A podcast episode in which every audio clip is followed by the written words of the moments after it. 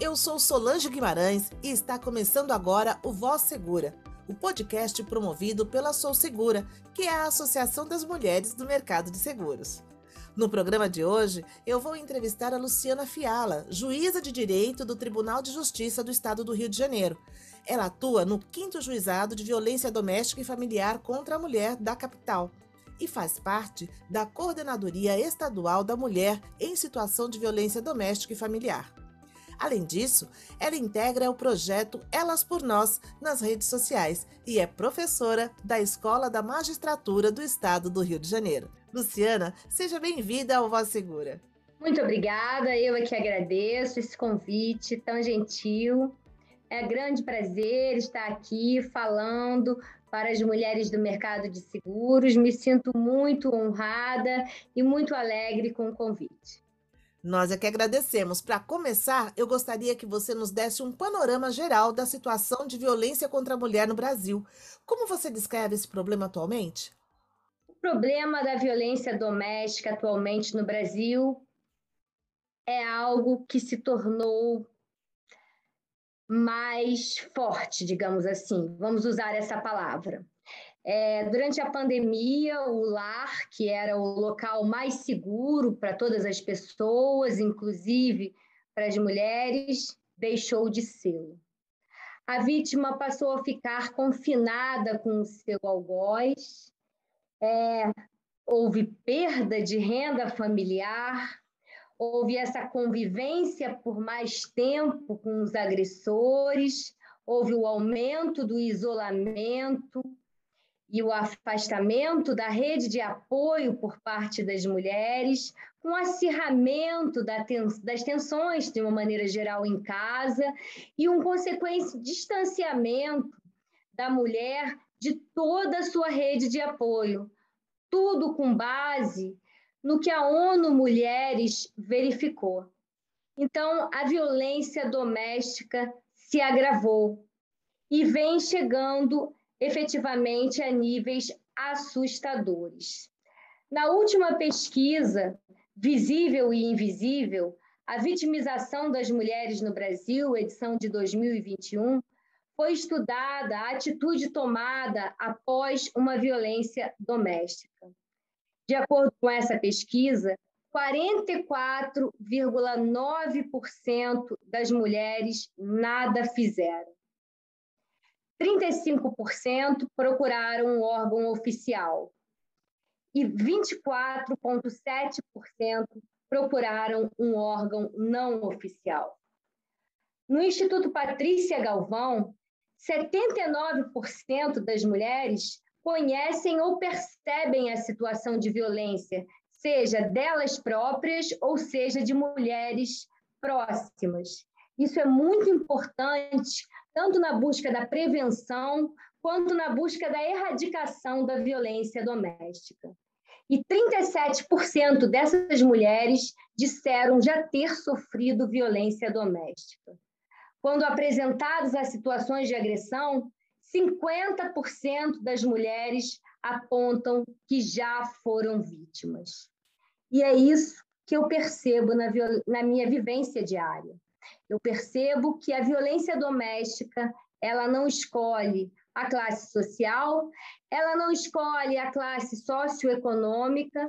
Eu sou titular de um juizado de violência doméstica e familiar da capital, do centro do Rio de Janeiro. Eu pego toda a área da Zona Sul e todas as comunidades, tanto da Zona Sul, a Zona Portuária, o Centro, São Cristóvão, e lá eu vejo vítimas com mestrado, doutorado, que moram em frente à praia, em grandes apartamentos com ótimo nível de vida, até aquelas que moram em comunidades. Vítimas novas e vítimas idosas casadas há longos anos. Ou seja, a violência doméstica é uma chaga que permeia toda a nossa sociedade de maneira muito cruel. Doutora Luciana, você eh, falou em determinado momento aí sobre a ONU Mulheres, e eu gostaria de saber se existe uma relação entre violência contra a mulher e os direitos humanos. Sim, existe. A própria Lei Maria da Penha, é, conceitua a violência doméstica como, a viol como violência contra os direitos humanos. É, nós temos a Convenção de Belém do Pará, que é anterior à Lei Maria da Penha, e que também conceitua a violência doméstica como violência contra os direitos humanos. É, isso já está pacificado, né? inclusive a própria ONU Mulheres, a OEA, tem o mesmo entendimento e não poderia ser diferente, porque a mulher é um sujeito de direitos. Então, é muito importante que nós não percamos de vista a questão da violência doméstica ser uma violência direta contra os direitos humanos. Inclusive, nós temos o aspecto da Lei 9099, que é a lei que conceitua infração de menor potencial ofensivo, ela foi proibida de ser aplicada nos crimes cometidos com violência doméstica e familiar contra a mulher, justamente por esse conceito de infração penal de menor potencial ofensivo não se coadunar com crimes contra os direitos humanos. Então, são dois conceitos que não se complementam. Daí a, daí a inviabilidade de penas pecuniárias, de penas de multa, de acordos, de composições, seja entre vítima e suposto agressor, seja entre o Estado e o suposto agressor. Tudo isso é vetado pela nossa lei. A lei não permite que o agressor celebre acordos ou que a violência contra a mulher seja tida como um crime de menor potencial ofensivo, justamente pelo seu caráter degradante e pela sua, pelo, pelo entendimento de ser a violência doméstica um crime atentatório aos direitos humanos. E como fica a carreira das mulheres nesse cenário de violência, doutora? Então, é, a carreira das mulheres ela é de pronto afetada, ela é a primeira a ser afetada. Em pesquisas, estudos e reportagens realizados durante a pandemia, as primeiras a serem demitidas eram as mulheres, especialmente as mulheres com filhos. Elas foram as primeiras a perderem a renda e o emprego. E não é de hoje, apenas durante a pandemia. Desde sempre, senhores, nós vemos mulheres perdendo oportunidades de emprego, nós olhamos para as cúpulas das empresas privadas e vemos o quê? Homens. Nós olhamos para as cúpulas dos poderes judiciários e judiciário e vemos, vemos na maioria o quê? Homens. Nós olhamos para o Senado Federal e vemos na grande maioria homem, é uma porcentagem que beira pouco mais de 30% de mulheres dentro do Senado Federal. Então, nós vemos as carreiras das mulheres há muito prejudicadas. Inclusive, nós temos um projeto de lei já aprovado no Senado, de número, projeto de lei número 130, que determina que as empresas privadas vão ser obrigadas, uma vez que esse projeto venha a ser aprovado, a pagar o mesmo salário para homens e mulheres que exercem a mesma função. O que não é hoje admitido. Nós temos hoje homens e mulheres exercendo a mesma função, com as mulheres ganhando menos.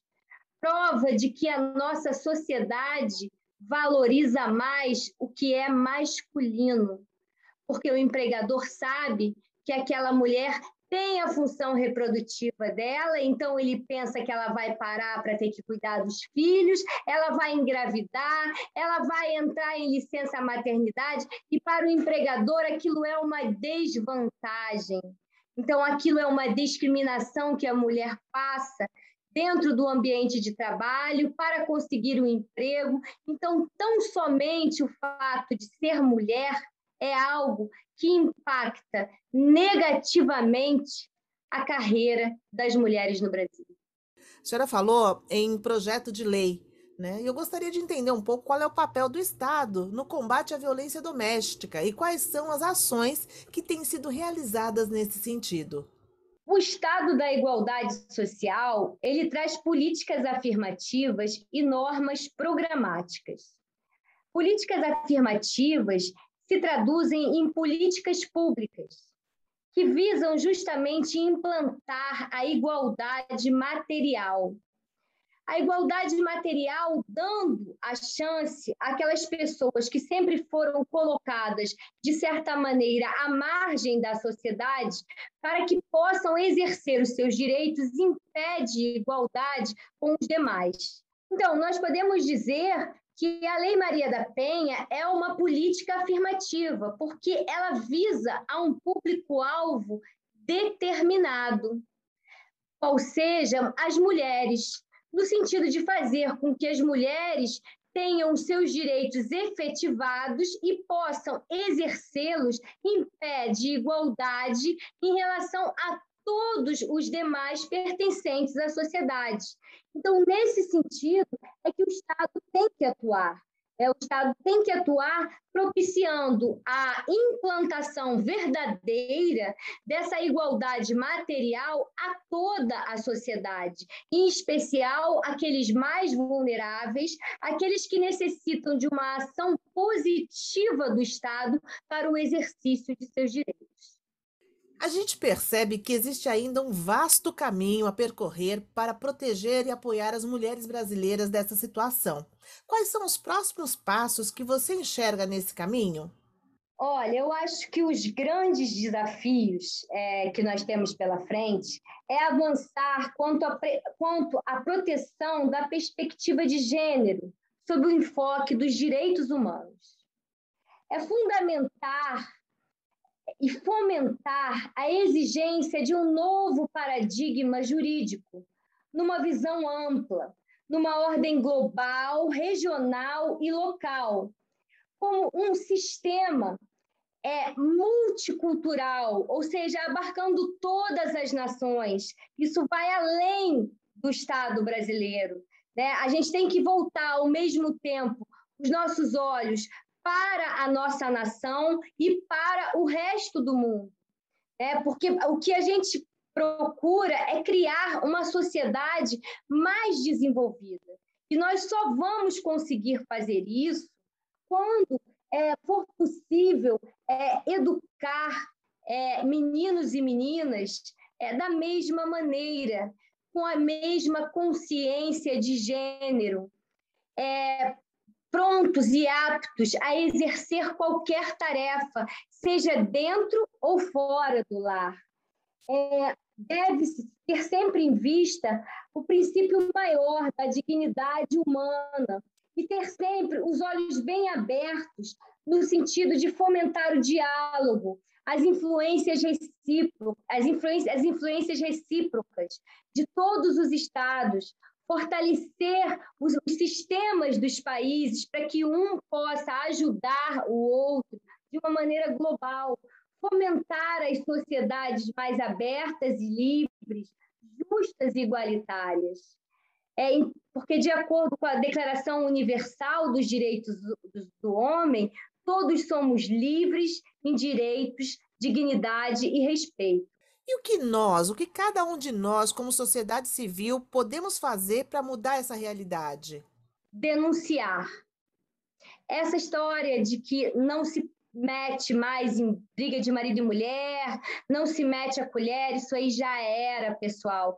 Porque a briga do marido e mulher, ela não está adstrita ao âmbito do casal. Olha, o reflexo disso tudo que a gente até hoje padece, a nossa sociedade até hoje padece de uma educação patriarcal, machista, sexista que os nossos homens e mulheres reproduzem e continuam reproduzindo em relação à geração mais nova, que serão os adultos do futuro.